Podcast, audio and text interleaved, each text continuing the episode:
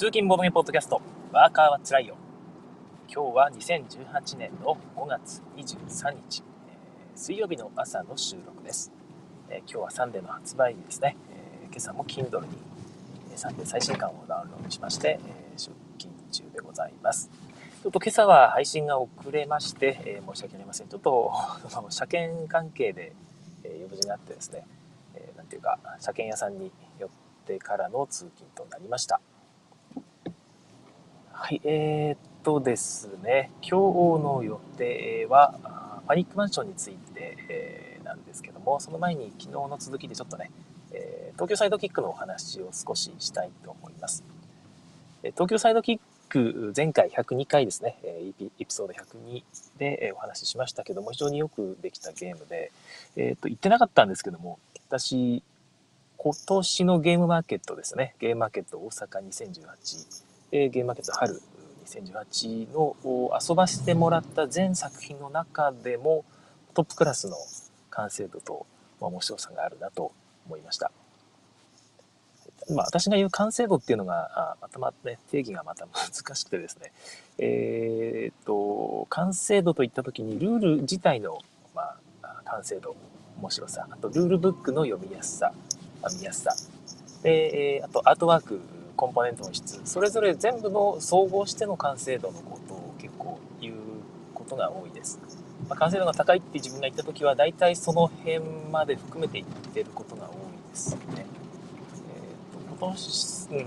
今年で言うと猫のマーチとかすごくよくできてて本当にあの SDJ とか狙ってもおかしくないぐらいとかねそれぐらいの勢いで好きなんですけどもまあ、コンポーネントレベルでやっぱりまだ同人作品というか手作り感がちょっとある。まあ、あれはでも独特の紙質だったりして、あれはあれで一つの完成形な気がしますけども、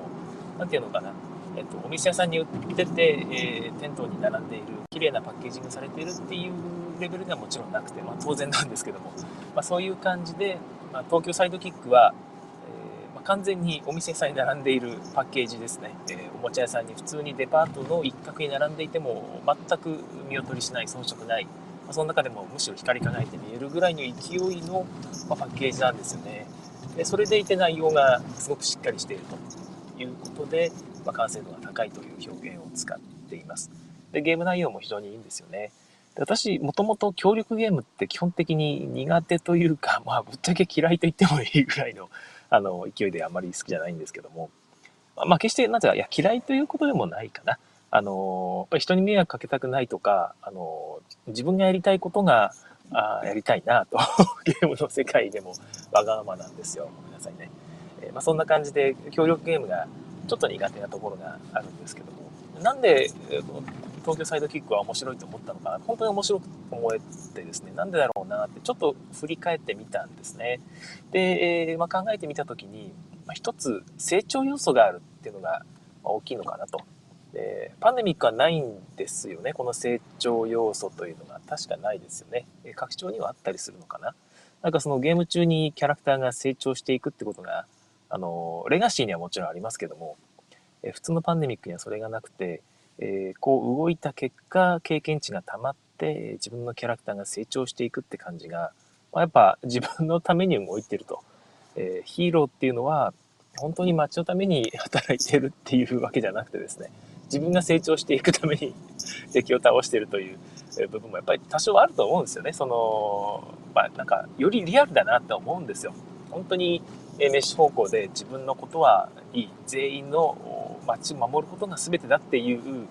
そういう風にはやっぱ人間になれなくて自分のために自分が嬉しい成長して経験値もらってパワーアップした嬉しいっていうこの感覚がちょっとやっぱ嬉しいっていうのが表現されてるのがなんかそのしっくりくる理由なのかなという気がしました。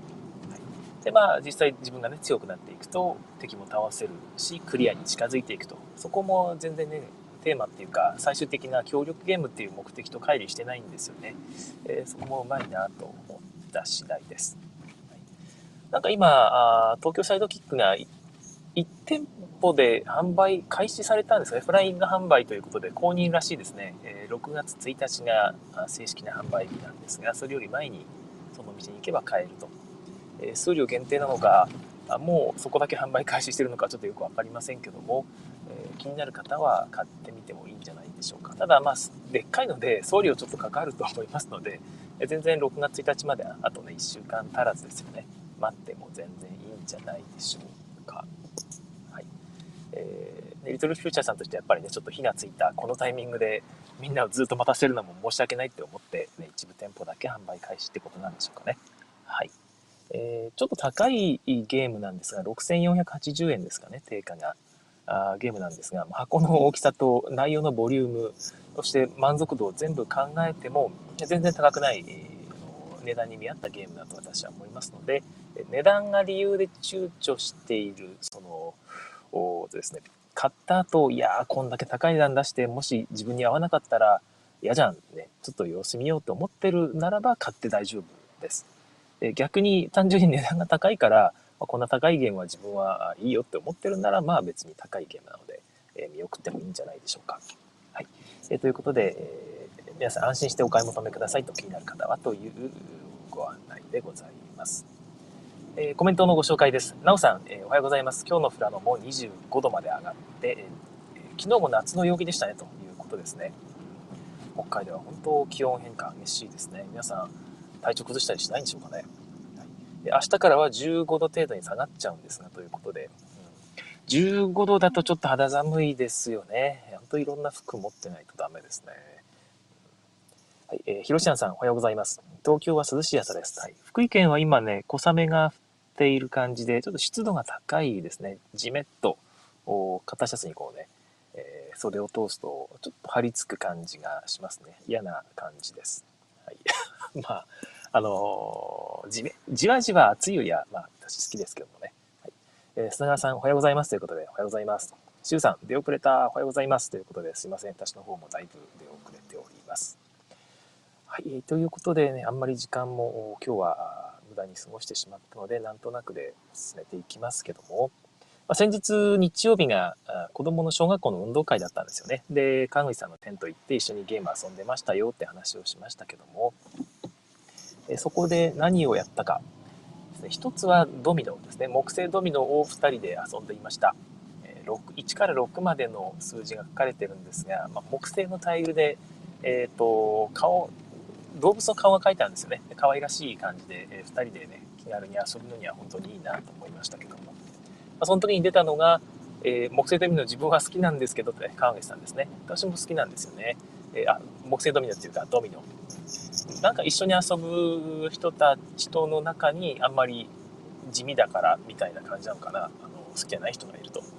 いう話があったりして、まあ、なんとなくわかるかなそれも。というとこですね。ドミノは自分も好きなんだけど、うん、ゲーム会に率先して持っていくかというと確かに持っていかないんですよね。で誰かにドミノやりませんかとボードゲーム会で誘われても多分、うん、よほどなんかパッと終わるようなゲームなら付き合いたいんですが、なんか、他にボードゲームがあったらそっちやりたいと思う方かな。うん、別にドミノをディスディスってるわけでもなくて、自分も大好きでね、えー、買ってもいるぐらいなので、あれなんですが、なんかちょっと目的が違うんですね。自分が使う目的が。ドミノはトランプゲームと一緒で、えー、まあ、なんか何もないからこれでずっといろいろ遊ぼうぜと、暇つぶし代わりに遊ぶようなもんでしょうかね。でボードゲームに何求めてるかというとやっぱりその作品性に触れたい、えー、世界に浸りたいそういうところにこう魅力を感じるのでやっぱりなんかやっぱ絵柄があって、え、まあ、ある程度世界観があってという方が好きですね。実際だから数字だけが書かれたゲームですね。カードに数字だけが書かれたゲームっていうのはなんかあんまり繰り返し遊びたいとそんなに思わない方だったりします。まあ、イラストがあってテーマがあって。えというゲームの方がもう一回遊ぼうよと。あの世界にもう一回戻りたいみたいなそんな感じを自分は感じたりすることが多いです。まあ、そんな話があったというのが一つ。でもう一個が子供が、ね、テントに戻ってきた時にいくつかゲームを遊びました。子供たちで。いくつかじゃなかったかな。1個だけだったかな。あ結局あのベルズを遊びましたね。ベルズを遊んで各自が自分の色を取っていくっていうのを遊びました。あのゲーム基本的に鈴に別の色がくっついたら、その時点でアウトなんですけど、ぶっちゃけ難しくないですか、それって。だいぶだいぶ難しいというか、よっぽど気をつけないと他の鈴がくっついちゃうんで、その都度ね、アウトって言って交代してると、ちょっとなんか逆に気持ちよくなくないかなと思っていて、皆さんどういうふうに遊んでるんだろうなと思うんですが、えー、自分が遊ぶときは別の色の鈴がくっついても別にいいよと。ただし、えっ、ー、と、まあ、一回くっくっつけたものを振って落としてもいいというルールにしています。ババババッと振るんですよ。えスティックを。で、下に鈴がチャリンと落ちて、その結果、自分の色だけがくっついた状態になれば、それでいいよという風にしています。でただし、一度振り始めたら、もう、もう一回、その下に下ろしてくっつけ直すっていうのはなしと。振り始めたら、その時点で、こう何回振ってもいいけども、えー、落ちたら、えー、取り直してもなしだし、全部、全部落ちちゃって、ああ、落ちちゃったもう一回取ろうもなしだし、えー、1個だけ、ね、大きい鈴が残ったからあじゃあちょっとちっちゃい鈴もここから取りに行こうとかそういうのもなしという感じのルールでやっています。それでなんとなくで、えー、いけてますね。だいたい人3手番ずつぐらいやってでその結果鈴の数ですね、えー、鈴の数が一番多かった人の勝ちというような、え感じで同じ数だったらちっちゃい鈴取った方が勝ちの方がまあ面白いんですが直感的なのはやっぱ大きい鈴持ってた方が勝ちの方がいいのかな？どうなのかな、まあ、子供ゲームですからあんまりガチガチにやらなくてもいいと思うんですが、はい、であとその後に遊んだのが、まあ、今その場で考えたバリアントルールで同じベルズを使ってですね、えー、オレンジ色の鈴の子供たちを鈴鈴ですよね。鈴をみんなですくい出そう。ね、えー、2周する間に全部えー、みんなで、まあ、3週ぐらいでしたのかな。3週ぐらいする間に全員救い出そうよっていうことで、えやったらですね結構これが盛り上がったりしました、まあ、なんかね、えー、勝ち負け でギスギスするよりもこういう協力にした方が子供は特に女の子はね喜ぶってことが、まあ、多いですよね。あんまりその誰が勝った負けたにするとちょっとなんか最後の空気悪くなったりするってことがある場合があるので人によりますけども。まあ、そういうふうに協力ゲームにアレンジして遊ぶというのは一つありかなと思いますね。さっき協力ゲームは苦手ですと言った後にね口が、口下の根が乾かぬうちにこういうことを言うのもなんですけども。はい、ということです。で、その後、まあ、子供がいなくなってからですね、なんかやりましょうかってことで、えっ、ー、と、ツイッターでちょっと話題になっていたゲームマーケットの新作のじゃんけんをするだけのゲーム、18というゲームですね。18というものかな。え18というだけのタイトルのゲームが発売されたらしいんですがね、ルールを聞いてすごく面白そうな2人用ゲームだったんですよね。で、ちょっと大変失礼だなと思いつつも、そのコンポーネントをその場にあるやつをかき集めてですね、えー、一回ちょっと遊んでみようっていうことでお試しで遊んでみることになりました。ただですね、非常に面白かったですね。いや、こんなゲームを思いついた作者は本当天才だなと思います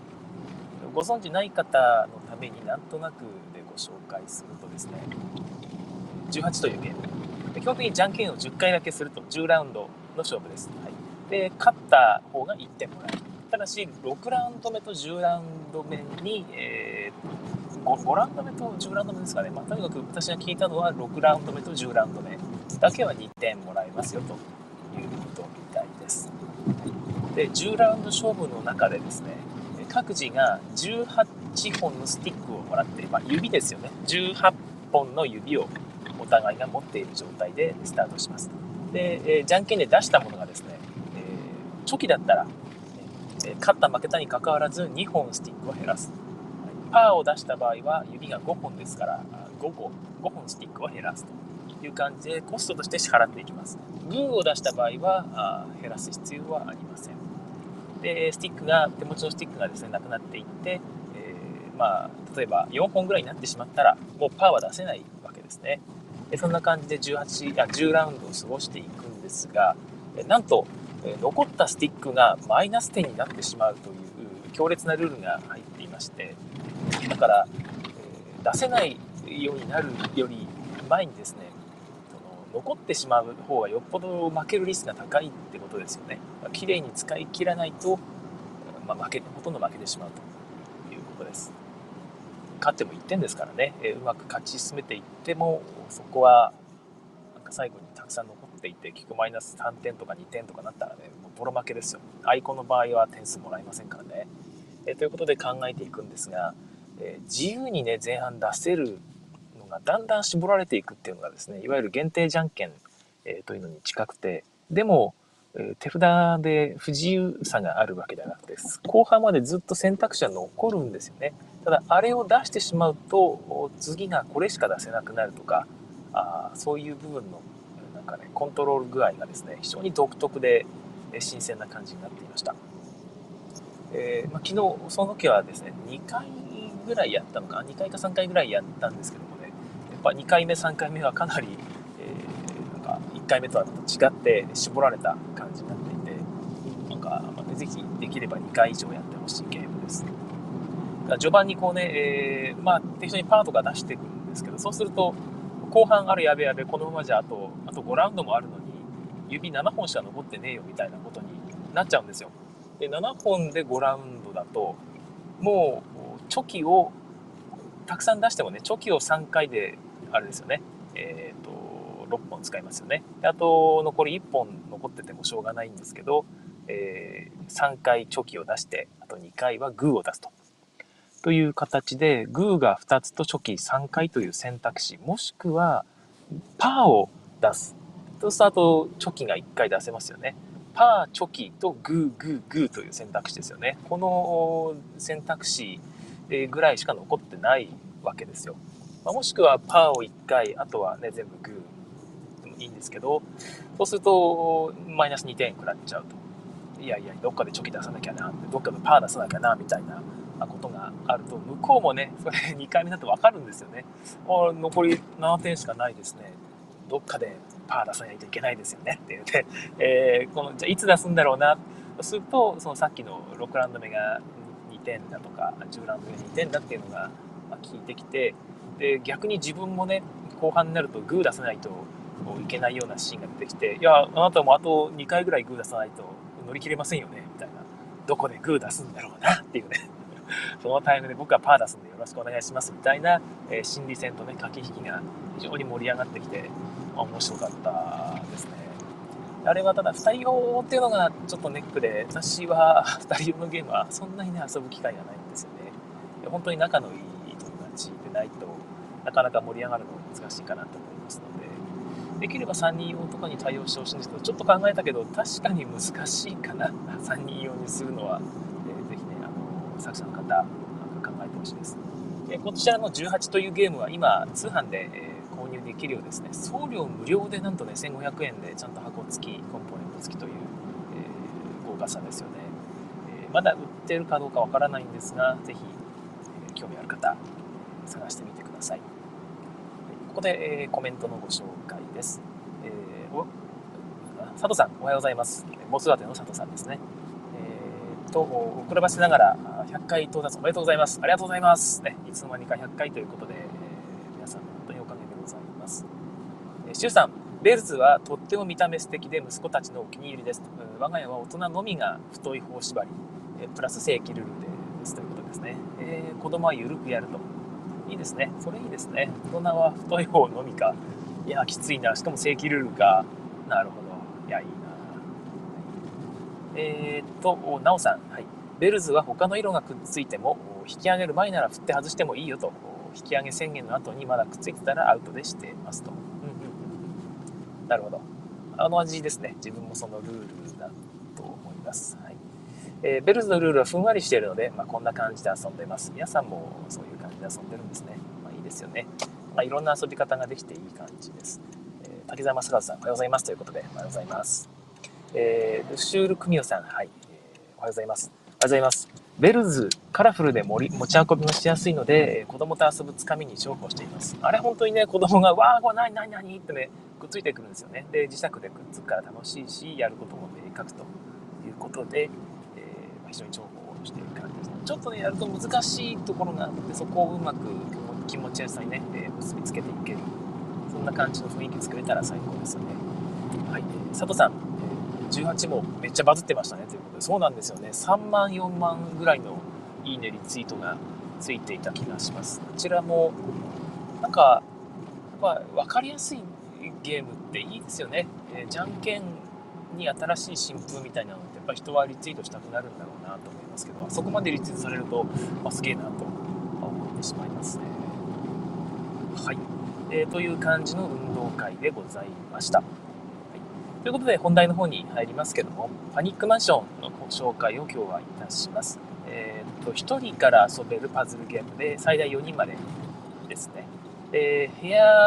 が8つくっついた仕切りのついた箱を、まあ、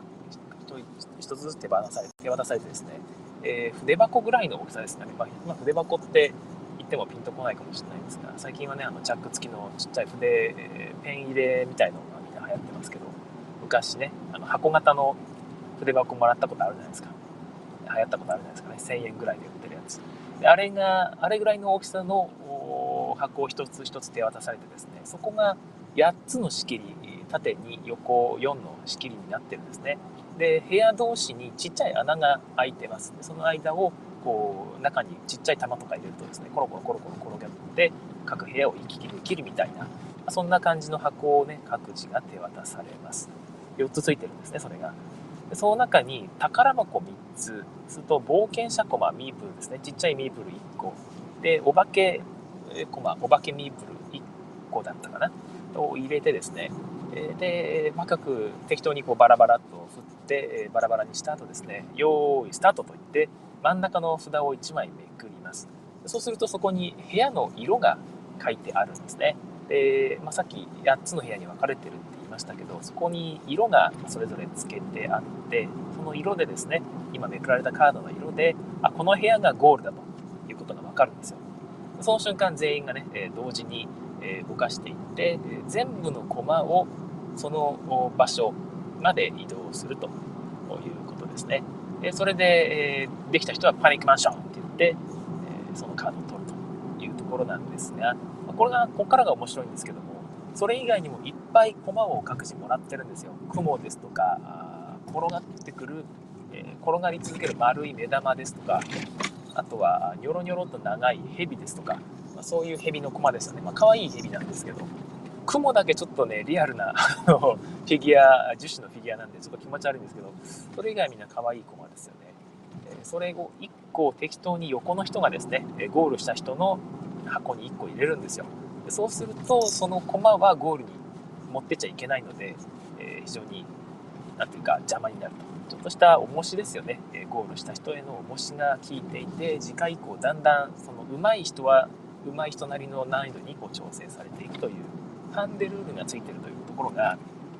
非常にいいなと思います。このゲームやっているとですね子供と一緒に遊んでも大人はだんだん点数取れなくなりますから、え子供に点数取るチャンスが巡ってくる。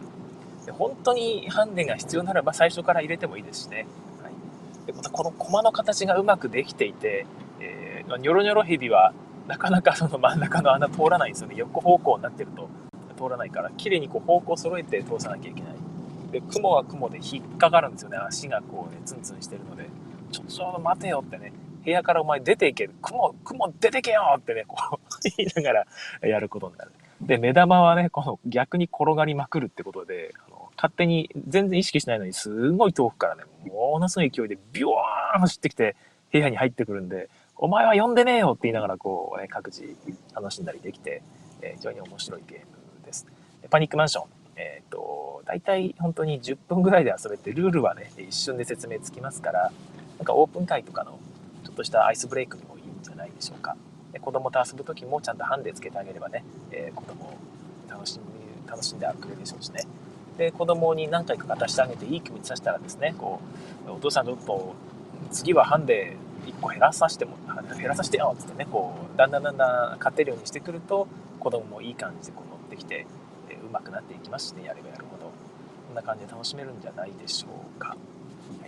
えーと、ゲームがちょっと高くてですね、3キュッパぐらいかな。まあ、それでも、この4つのちゃんとした箱がついていて、えー、なんか、このついていて、みんなで遊べる気軽なゲームとしては、あコスパ、コスパって考えても割と安いと思いますので、日本語版がね、テンデイズゲームさんから出ていますので、ぜひ購入して遊んでみてください。えー、パニックマンションのご紹介でした。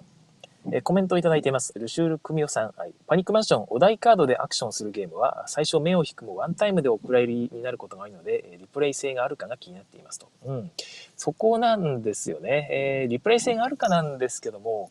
これはもうですね、えリプレイするしかないんですよね。あの、なんていうのか、さっき私が言ったように作品性を楽しむっていう遊び方をしている人は、まあ、映画を見るような感じで遊ぶので、まあ、一回遊べば大体どんなゲームか分かってしまうと。そうする、そういう風な遊び方する人だと2回目は多分ないです。2回目、3回目遊ぶたびにこうね、えー、深みがこう増してくるような感じのゲームでもないですから、まあ、自分が遊ぶシーン考えてもらって、えー、まあ、こう毎回遊べるかどうかですよね。オープン会をやるならですね、最初のアイスブレイクに毎回遊ぶぐらいの勢いで、えー、今月はずっとパニックマンションをやりますとかですね、え3ヶ月分やりますと。で毎回1位を決めて、えその人が次に遊ぶゲームを決めるとか、そういう風に遊んでもいいんじゃないでしょうかね。そんな感じで気軽に遊んで良いゲームだと思います。一応、今、さっき言ったルールはですね、えゲーム1というやつで、バリアントがもう1個ついているんですね。でもう1個がですね、お題カード、さっき言った部屋の色が書かれたカードの裏側に、今度はですね、コマが、あまあ、5種類ほど書いてあったりするんですよ。で、ゲームプレイは全部、全種類のコマをすでに最初から全部入れます。で、その状態でカードをめくる。はい、お題カードをめくると、そこに5個ぐらい、えー、コマが書いてある。で、えー、山札、カードの山札の方は表を向いてるので、そこに色が、もうね、部屋の色が書いてあるわけですよね。で部屋の色が書い決まって、えー、っと、コマが5個も決まると。つまり、この5個のコマだけをゴールの部屋に方に全部入れると。それ以外のコマは入っちゃダメよっていうやつを全員でパニックマンションっていうまでね、やるというふうにするとですね、いや、これはこれでまた盛り上がりますね。えー、だいぶ面白いです。ただ、このハンデルールがちょっと突きつけづらいというか、あそれがあるので、なんていうか、ちょっと単調になりがちかな。そのハードルールではあるんだけど、え全員が慣れて、もうみんなめちゃくちゃ上手くなったというところまではやらなくてもいい気がしますね。最初のルールでやっていいんじゃないでしょうか。はい。えー、気がします。そんな感じのパニックマンションですね。その、なんか、ゲーム1、ゲーム2っていうのがあって、さ最初に紹介したのがゲーム1で、さっき紹介したのがバリアントがゲーム2というやつで、ゲーム3もあるんですけども、基本ゲーム1の方がおすすめなんですが、さっき言ったその、勝った人のところに1個追加でオブジェクトを入れていくっていうルールが、ちょっと分かりにくいとこに書いてあるんですよ。下の方に書いてあって、それ見落としてる人が、まあ、いるかもしれないなということで、それがやっぱりこのゲームの私肝だと思うので、だんだん上手い人は下手になっていくというか、あの難しくなっていくってところが、一つこのゲームのいいところだと思うので、忘れないようにしてみてください。はい。えー、パニックマンションのご紹介でした。えー、というところですかね。今日はちょっと開始が遅かったので、この辺にしたいと思います。あ、そうかそうか。もう一個、冒頭に話すべきだったんですけども、アズールジャイアントっていうのが発売されたみたいですね。プラン B ゲームズさんのサイトで注文できます。トランクケースに入ったアズール。すごいですよね。えー、なんかちょっとジャンボですから、でっかいコマがついてて、しっかりした多分コンポーネントで遊べるんじゃないでしょうか。えー、なんか欲しい人、300ドルです。でも持ってたらね、完全にヒーローですよね。やりたいやりたいってなると思います。目立つと思いますし、イベント向けにイベンターをやる方は買ってもいいんじゃないでしょうかね。えー、面白いゲームですから、これどういうゲームなんですかとね、傍から見てる人に説明するときもでかいですからね、えー、あれがしてこうしてっていうようなあ説明もしやすいし、なんか横に置いてあったアズールも売れるんじゃないでしょうか。何個売れたら元が取れるのか分かりませんけども まあ、ズルジャイアントが発売されましたということでした。はい、では今日はこの辺にしておきたいと思います。まあ、今週もね、もう半ばまで来てしまったということで、あと2日あとね、あ今日、今日、まあ、いつも言ってる通り、朝起きれた時点で今日の仕事は終わりです。だからあと2日起きれば、あまあ、週末がやってくるということですよ。まあ、本当にあっという間ですよね。えー、ということで今日の仕事も適当に片付けていきましょう。えー、仕事帰りに聞いてくださっている方は、あの仕事お疲れ様でございました。それでは次回更新をお楽しみに。さようなら。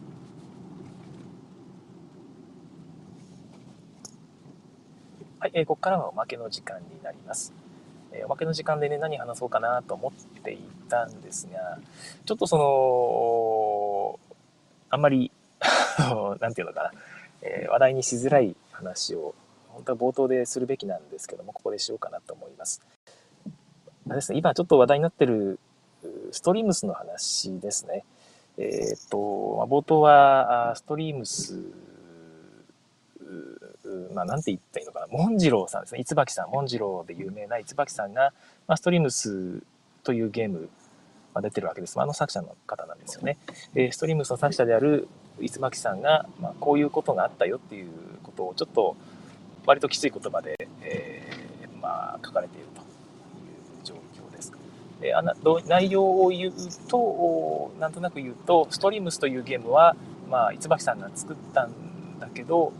パッケージの方が原案という形、原案と、原案でもないのかな何でしたっけ？えっ、ー、と、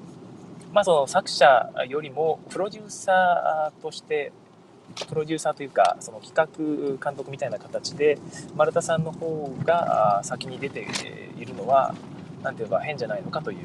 いうような感じですね、まあ、そういう主張をされていてで丸田さんの方はいやいやそうそうじゃないと。あのゲームは椿さんと一緒に考えたもので椿さん個人の作品という形ではもうないはずだというような反論されているという状況です。で、まあ、基本的に私この話はもうお二人の話だと思っていてですね特に口を挟む外部が口を挟むことではないとは思っているんですが別にあの他の人が口を挟むのは好きにすればいいんですけども、えー、まあ、そのこういうものに口を挟もうとするとですね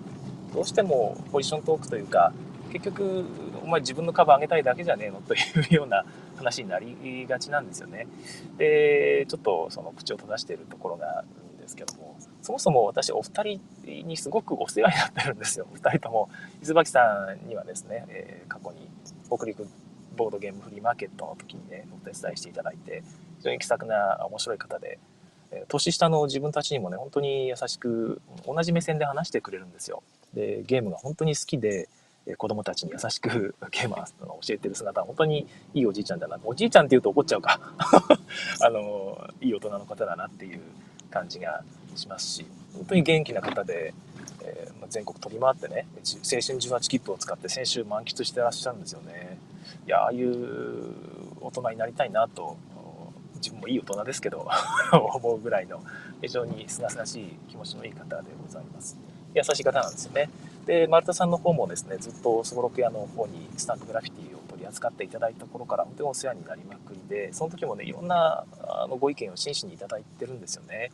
で、一緒にお店に行ってお話ししたり、まあ、商談スペースでお話ししたりした時も本当に丁寧にあの優しい感じでお話ししてくださって、まあ、本当に素晴らしい方なんですよね。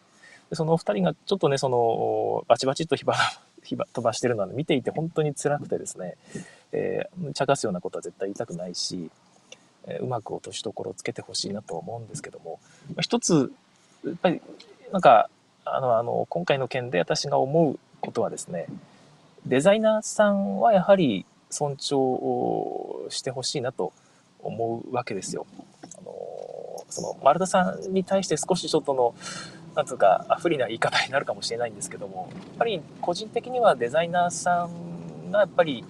まあ、一番上に来てほしいし丸田さんの主張もねこの間あ今日の朝かなあの公開されていたので、まあ、それも読んだ上での話なんですが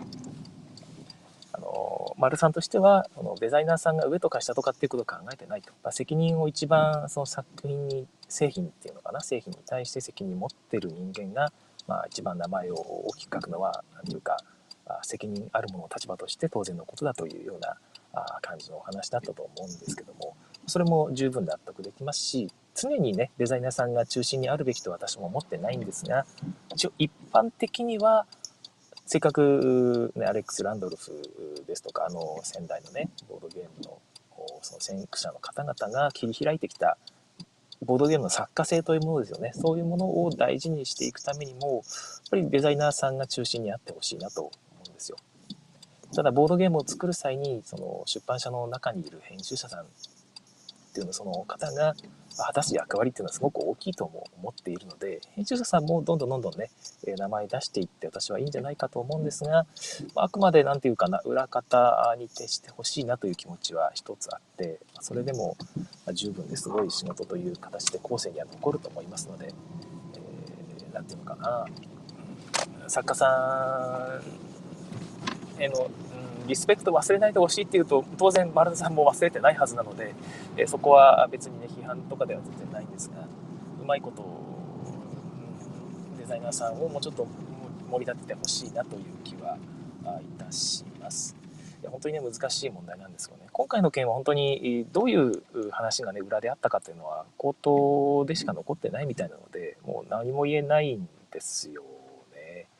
まあ、そこは難しくてただあうん本当に磯巻さんにはこれ以上あんまり煽るような言い方してほしくないなと思いますし、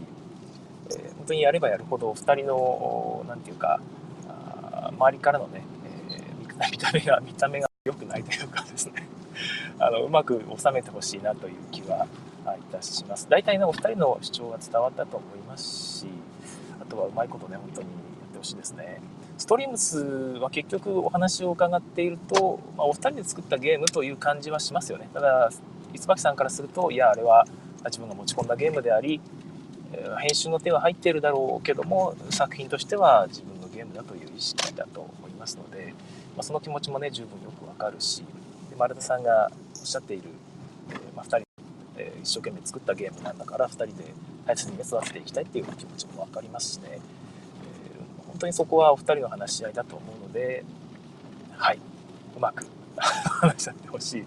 ですね。はい、ということで、えー、ございました。はい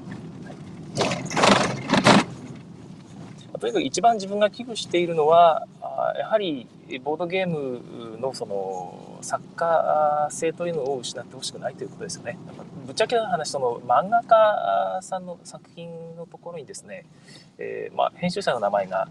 一番上に来るっていうのはやっぱちょっと変だなという気はしますしそういう作品があっても別に悪くはないんですけども